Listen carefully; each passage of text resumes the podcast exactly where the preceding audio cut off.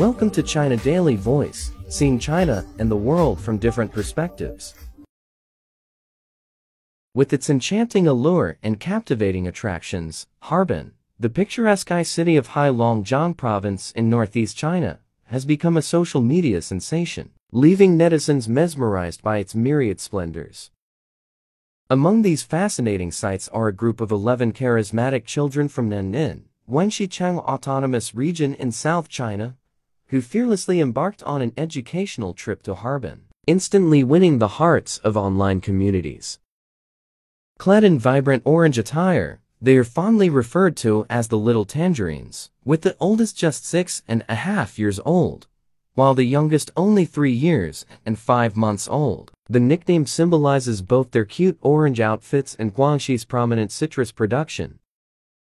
Each day, their enchanting presence is trending on various social media platforms. Wherever they venture, they are warmly embraced and showered with affection by the locals. In Harbin, they savored the local delicacies and watched a firework display amid the snowy landscape. Liang, the lead teacher of their tour, confirmed their arrival in Mohe, a pivotal destination in their educational itinerary. Upon their arrival, the tour group was warmly welcomed by a local travel agency in coordination with the city's tourism bureau. At the northernmost police outpost of China, they sang the national anthem and saluted the border guards, marking an important part of their educational trip.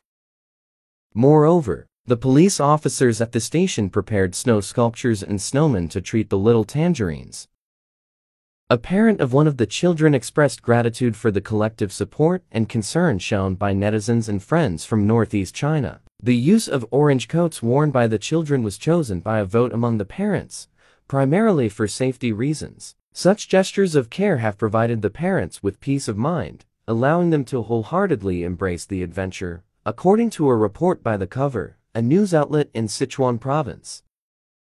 Following their remarkable online journey, these children have received an invitation from cultural and tourism authorities in the Xinjiang Uighur Autonomous Region.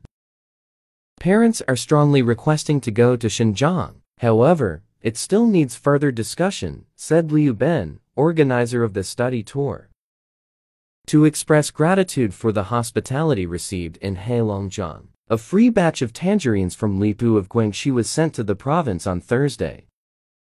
Data show that Harbin welcomed more than 3 million visitors, raking in 5.9 billion yuans of tourism revenue during the three-day New Year holiday, which ended on Monday.